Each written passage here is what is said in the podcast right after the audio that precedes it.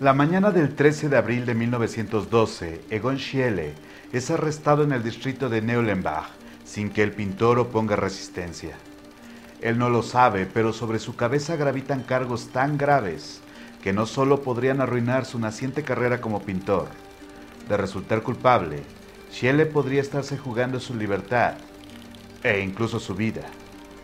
Diez años después, su crítico y amigo Arthur Roesler tal vez su confidente más cercano, publicaría en forma de diario Egon Schiele en prisión, un homenaje póstumo al que consideraba el mejor artista de Austria, y aunque su carácter ficcional ha sido motivo de polémica sobre su exactitud, el escrito reproduce fielmente 13 páginas que Egon escribió durante su encierro.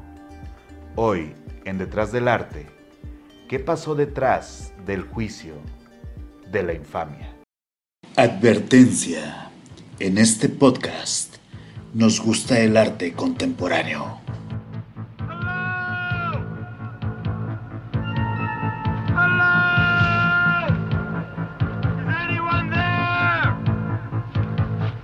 Un espacio donde hablaremos de arte y tomaremos un buen vino.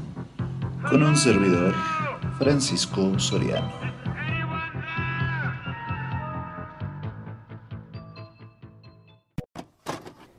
Egon Schiele nació el 12 de junio de 1890 en Thun, a 45 kilómetros al noroeste de Viena, en el seno de una familia con mala estrella. Su hermana menor moriría con tan solo 10 años y su padre dejaría este mundo con apenas 54 en la Nochevieja de 1905, quedando el joven Schiele bajo la tutela de su tío, Leopoldo Sigacek. Con 16 años y en contra de la voluntad de su tutor, Egon se matricula en la Academia de Artes de Viena, donde destaca entre sus compañeros en el dominio del dibujo, aunque su estilo no agrada a todos. Uno de sus maestros, Christian Griepenker, el mismo que rechazó a Hitler en sus dos intentos de ser admitido en la academia, consideraba que el trabajo de Schiele, aunque prometedor, carecía de la técnica necesaria para dedicarse a las artes de manera profesional. Sus formas alargadas, si bien basadas en el greco, le parecían a Greppenker absurdamente modernas, lejos de los grandes maestros del Renacimiento que guiaban el pensamiento académico, por lo que recomienda al joven dibujante que rectifique sus obras o se resigne a que su carrera como artista no despegaría nunca. A todas luces, Greppenker no podría haber estado más equivocado. En 1908, Schiele se encuentra cara a cara con el que se convertiría en su referente y su protector, Gustav Klimt, quien por entonces exhibía el beso en la muestra de arte de Viena. Apenas vio esta pintura, Schiele supo que su vida nunca sería la misma. El beso no solo era moderno, era atrevido, sensual, pero lo más importante, tremendamente erótico. Esos cuerpos entrelazados al borde de un abismo llevaban el abrazo íntimo hasta sus últimas consecuencias. Una caricia secreta, acogida por el fulgor dorado de la modernidad. Schiele no pudo esperar más. En 1909 abandona la Academia de Viena y forma el llamado Grupo del Nuevo Arte, bajo un lema desafiante. El nuevo artista es y tiene que ser el mismo por encima de todo. Ha de ser creador y tiene que poder construir desde su soledad las bases de su obra, sin utilizar nada de lo anterior ni de lo tradicional. Batman, mira el tamaño de esas bolas. Schiele no estaba solo, junto con su admirado Gustav Klimt, levitaban figuras como Cézanne, Toulouse-Lautrec, Paul Gauguin y Vincent van Gogh, a quien llamaba el más grande de los artistas franceses. A sus 19 años exhibe cuatro de sus obras en la Muestra Internacional de Viena, cosechando excelentes críticas que le sirven de punto de partida en su camino hacia la fama. Varios coleccionistas se interesan en su obra y los encargos no se hacen esperar. Sin embargo, el éxito repentino le hace perder un poco la cabeza Gasta rápidamente el dinero de sus ventas, coqueteando frecuentemente con la bancarrota. En 1911 se integra al colectivo SEMA de Klee, pero lo abandona para cerrar filas en torno al grupo del Jinete Azul, con quien expone al año siguiente. Para este momento, su obra es claramente reconocible. Cuerpos delgados, manos estilizadas, nalgas, pezones y vulvas enrojecidas, a la par de miembros absurdamente grandes, poblaban sus dibujos. Schiele volaba muy cerca del sol, pero su obra El cardenal y la monja dinamitó cualquier límite.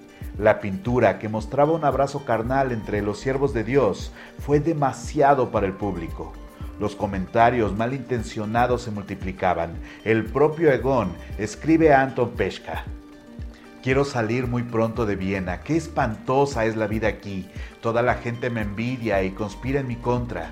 Antiguos colegas me miran mal. En Viena reinan las sombras, la ciudad es negra y todos son prohibiciones. En 1911 emigra a Chesky Krumlov, un pequeño poblado en la Bohemia Meridional, donde ya había estado el año anterior junto con su pareja y modelo, Wally Neusil. Walburga Neusil había nacido el 19 de agosto de 1894 en la ciudad de Tattendorf, hija de Tekla Prienes y Joseph Neusil, con quienes se trasladó a la cercana comunidad de Mosbrunn. El padre de Walburga moriría cuando ella tenía seis años, obligando al resto de su familia, tres hijas, una suegra y la afligida viuda, a trasladarse a Viena donde Walburga buscó el modo de apoyar a su madre, obteniendo ingresos extras por diversos trabajos, camarera, niñera y finalmente modelo de los artistas locales fascinados por su potente mirada. Se dice que Walburga comenzó su carrera posando para el mismísimo Gustav Klimt, aunque esto nunca ha podido ser comprobado. El apodo de Wally, como la llamaban, se volvió común entre los artistas de Viena y eventualmente el rumor de su peculiar silueta llamó la atención de Egon Schiele, quien se topó con ella, invitándola a modelar en el taller. La adolescente de 16 años y el joven pintor de 18 habrían quedado prendados desde el primer instante y para el año siguiente ya eran inseparables, no solo como pintor y modelo, sino que se habían vuelto amantes. En el contexto actual, esta idea parece completamente inapropiada, pero en la Viena de la época la edad de consentimiento era de 14 años y la sociedad se jactaba de un pensamiento moderno que no se escandalizaba fácilmente. No así la pequeña comunidad de Chesky, donde los habitantes no ocultaron su desagrado por la joven pareja y el arte de Schiele. El atrevido estilo de Egon, aplaudido en Viena y admirado por sus contemporáneos hasta el punto de desatar la envidia, se volvió motivo de desconfianza y cuchicheos entre sus vecinos, que aseguraban que la pequeña cabaña ocupada por la pareja era testigo de desenfrenadas orgías con mujeres de moral igualmente dudosa, y que la obra del artista, si se le podía llamar así, era el testimonio pornográfico de estas reuniones. Para ser honestos, es muy factible que Egon Wally, quien por entonces ya había cumplido los 18 años, dieran rienda suelta a su lujuria varias veces al día. Las imágenes creadas por el muchacho rebosan del erotismo propio de las parejas jóvenes momentos antes y después del sexo y entrañables desnudos cotidianos entre una pareja que claramente había dejado atrás las inhibiciones. ¿Podemos juzgarlos? Por favor. Wally y Egon eran pura energía erótica, sexo joven y desenfrenado, y eso salta a la vista en la obra de Schiele, que sin necesidad de ser abiertamente pornográfica, nos sitúa en la mirada íntima del amante que se regocija con la visión del cuerpo desnudo. Por supuesto, el pequeño pueblo de Chesky no pensaba así. Según el propio Schiele, la debacle empezaría una borrascosa noche cuando él y Wally se sobresaltaron por los fuertes toquidos a la puerta de su pequeña cabaña. El inesperado visitante era Tahtana Mosí, de 13 años, que ya había hablado anteriormente con el pintor para exponer su interés en el arte, jactándose de su conocimiento sobre el tema, frente a un Schiele que, algo fastidiado, había resuelto sus dudas en un par de ocasiones. Alarmados por el estado de la chica, empapada de pies a cabeza y sucia del barro provocado por la tormenta, él y Wally le habrían permitido la entrada hasta que el clima fuera más favorable.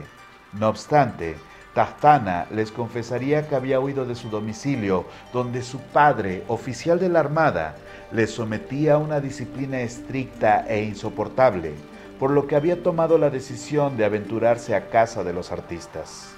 Claro que Wally y Shelley no estaban de acuerdo.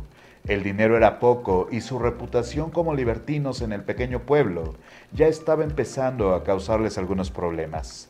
Pero tras una breve deliberación, la pareja aceptó que la niña pasara la noche a resguardo con la promesa de irse al día siguiente, durmiendo en la cama junto con Wally, mientras que Shelley ocuparía un viejo diván en la humilde estancia.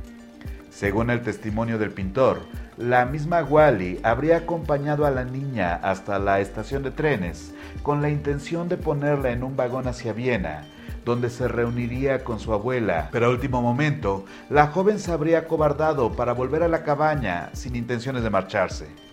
Para el tercer día, tanto Shelley como Wally ya pensaban cómo deshacerse de Tartana, pero esto no sería necesario. Su padre, alertado por los vecinos de la pareja, tocaba la puerta en busca de la joven fugitiva. Tras un breve intercambio de palabras, Shelley habría aclarado la situación y Tartana se habría reconciliado felizmente con su progenitor, aunque como pueden imaginarse, nada era tan fácil en Chesky. Algunos días después, un par de gendarmes llamaba a la puerta del artista con una orden de arresto por perversión y privación de la libertad. Shelley era acusado de secuestro y seducción de un menor. Esto se va a poner feo. Siguiendo la vieja costumbre del encierro sin juicio previo, Shelley es recluido en el juzgado de Saint Polten en espera de su juicio sin que nadie en Viena pueda auxiliarlo. Encerrado entre paredes, el pintor ve cómo su mundo se derrumba inexorablemente. Alertado por la desaparición de Tartana, su padre había puesto una denuncia de secuestro que no había retirado, por descuido o no, tras encontrarse con ella. La gravedad del cargo obligaba a la policía local a dar seguimiento a los muchos rumores sobre la moralidad del artista, apuntalando un caso en su contra.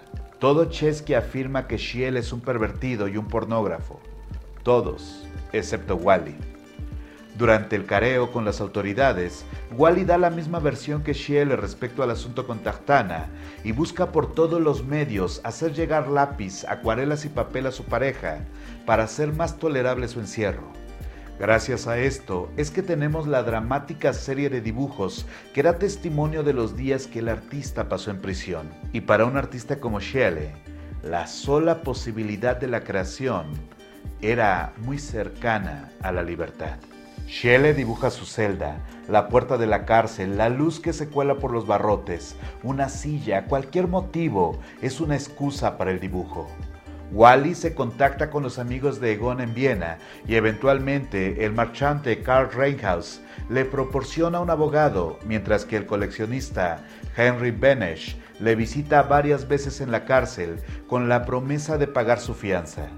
Pero tras 20 días preso, la situación del pintor no mejora. Es complicado describir los detalles del juicio contra el artista, ya que el registro correspondiente probablemente fue destruido durante la ocupación rusa 30 años después. No obstante, contamos con la correspondencia del juez Max Scheffendeger en torno a lo que se dio en llamar el asunto Schelle, quien no fue notificado de los cargos hasta 11 días después de su detención previo traslado al Tribunal de Distrito, donde se le acusó de profanación de menores y violar la moral al mantener imágenes pornográficas al alcance de niños, aunque el cargo de secuestro terminó siendo desestimado. Y para rematar, el abogado del artista mostró los resultados de un chequeo médico que comprobaba la virginidad de Tartana. Terrible, ¿no es cierto? Y no solo para Shelley, sino obviamente para la misma Tartana. La violencia del caso no era casualidad. En su correspondencia, el juez Max Scheffendeyer expresa su repugnancia por el artista, enumerando diversos calificativos para su obra que había estado revisando de manera minuciosa. Y no sería extraño pensar que esta antipatía casi personal para con Shelley hubiera influido en su trabajo De hecho, algunos de los dibujos que presentaban mujeres excesivamente jóvenes en posiciones que se consideraron lascivas fueron quemados frente a los ojos del pintor a manera de escarmiento. Un senado de cuatro magistrados hallan a Shelley culpable de violaciones a la moral, condenándolo a tres días de encierro complementario el 4 de mayo de 1912 y para el 7 de mayo su amigo Henry Benesch pasa a recogerle fuera del juzgado. Shelley y dejan Chesky ese mismo día sin mirar atrás. El llamado juicio de la infamia no se trató únicamente sobre los crímenes que se le adjudicaron a Shelley, sino que representaban un choque generacional entre una comunidad conservadora y una juventud beligerante que buscaba su propia identidad lejos de las enseñanzas morales de sus padres. En su artículo A favor y en contra de Gonchiele como un baluarte de la sexualidad femenina, Mónica Sass Marcos escribe, Durante siglos, las mujeres han convivido con el pudor que les ha producido hablar de sus genitales, mirarlos o llegar a comprenderlos. Probablemente Schiele no sea un teórico y no pintase para liberar a la mujer de ningún yugo, pero sí que pudo dar una gran primera lección a la sociedad oprimida de comienzos del 20. Hay coños de diferentes formas, tamaños y colores. El valor para las mujeres de la obra de Schiele tiene que ver más con un primer acercamiento de la pintura popular al coño que con una obra que se defina como feminista.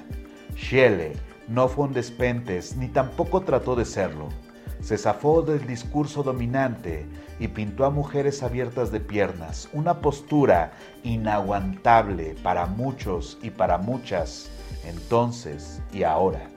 Después del juicio, Schelle volvió a Viena y gracias a Klimt obtuvo numerosos encargos que le permitieron sobrellevar el escándalo. Pero su breve estancia en la cárcel había cambiado algo dentro de él desatando todo su potencial creativo, y en 1916 la revista The Action dedica todo un número a su obra.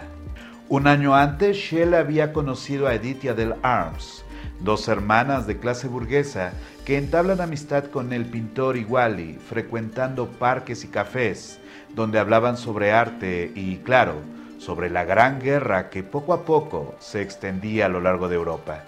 Sin que Wally lo supiera, Shell envía una carta a su amigo Roesler donde escribe, He pensado en casarme, pero no con Wally, sino con alguien que me proporcione más ventajas sociales. En efecto, Shelley se refería a Edith Arms.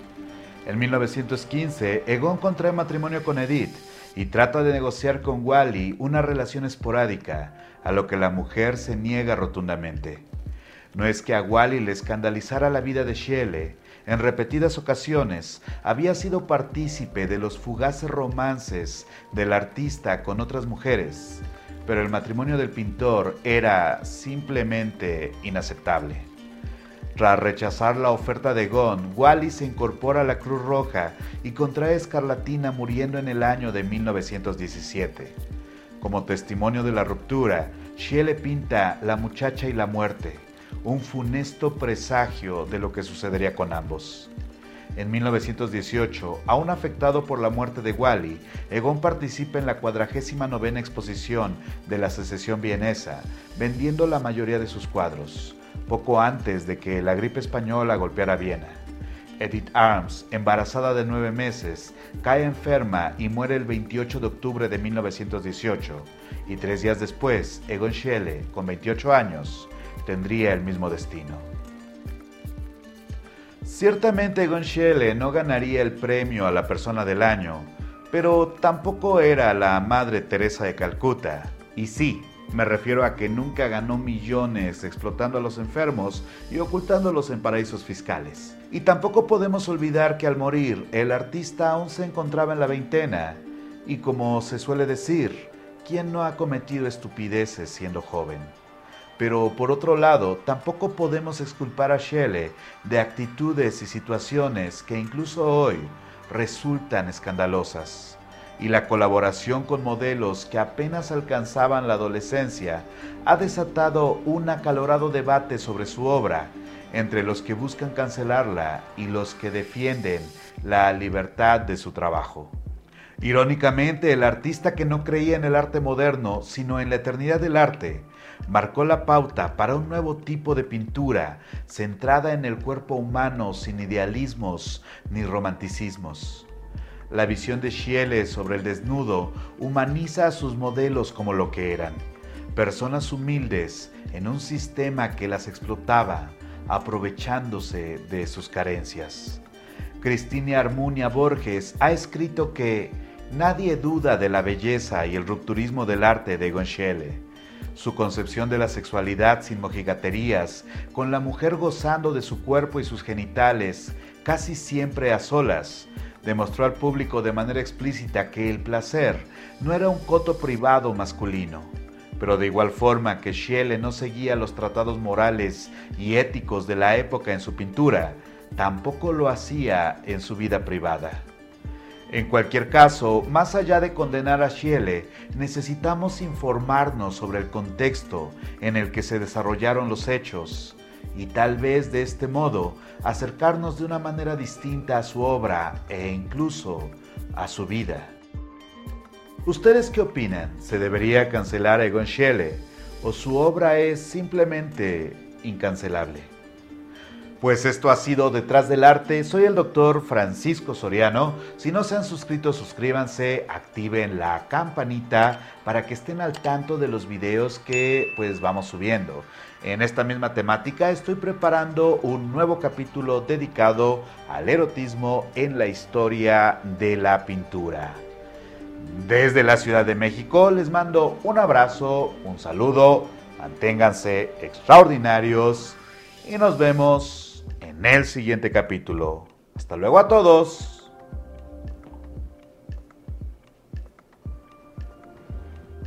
Bye bye.